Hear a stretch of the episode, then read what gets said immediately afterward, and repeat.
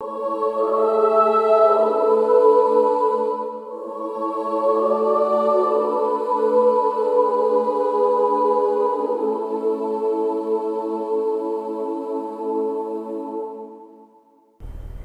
兄姐妹，晚安！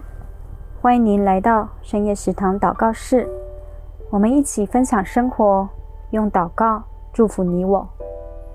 诗篇一百二十七篇三节：儿女是耶和华所赐的产业，所怀的胎是他所给的赏赐。疫情的影响改变了生活的形态，居家办公、远距上课的模式。打乱了原本习以为常的作息。过去能把孩子托付给校园，让父母有角色转换的空间。当这些不同的身份都集中在同一个时刻，几乎二十四小时不间断，再加上不能出门的限制，都考验着父母的耐力与精力。照顾者身负着三餐、教学。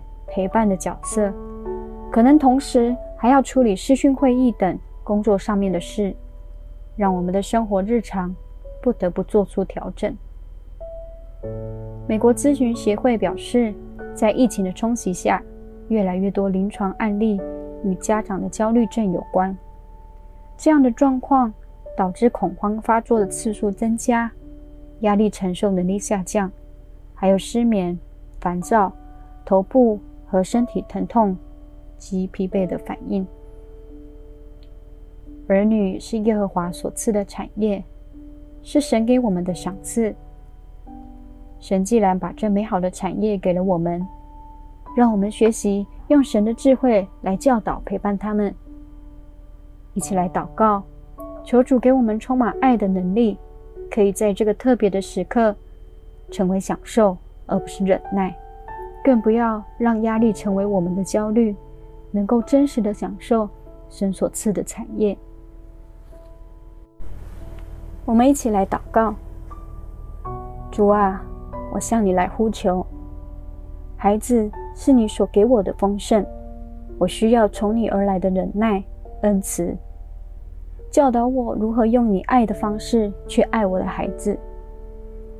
求主你先来医治我里面的不足。和需要更新我对孩子的眼光，愿圣灵的荣美显明在我的里面，使我成为一个敬虔的榜样。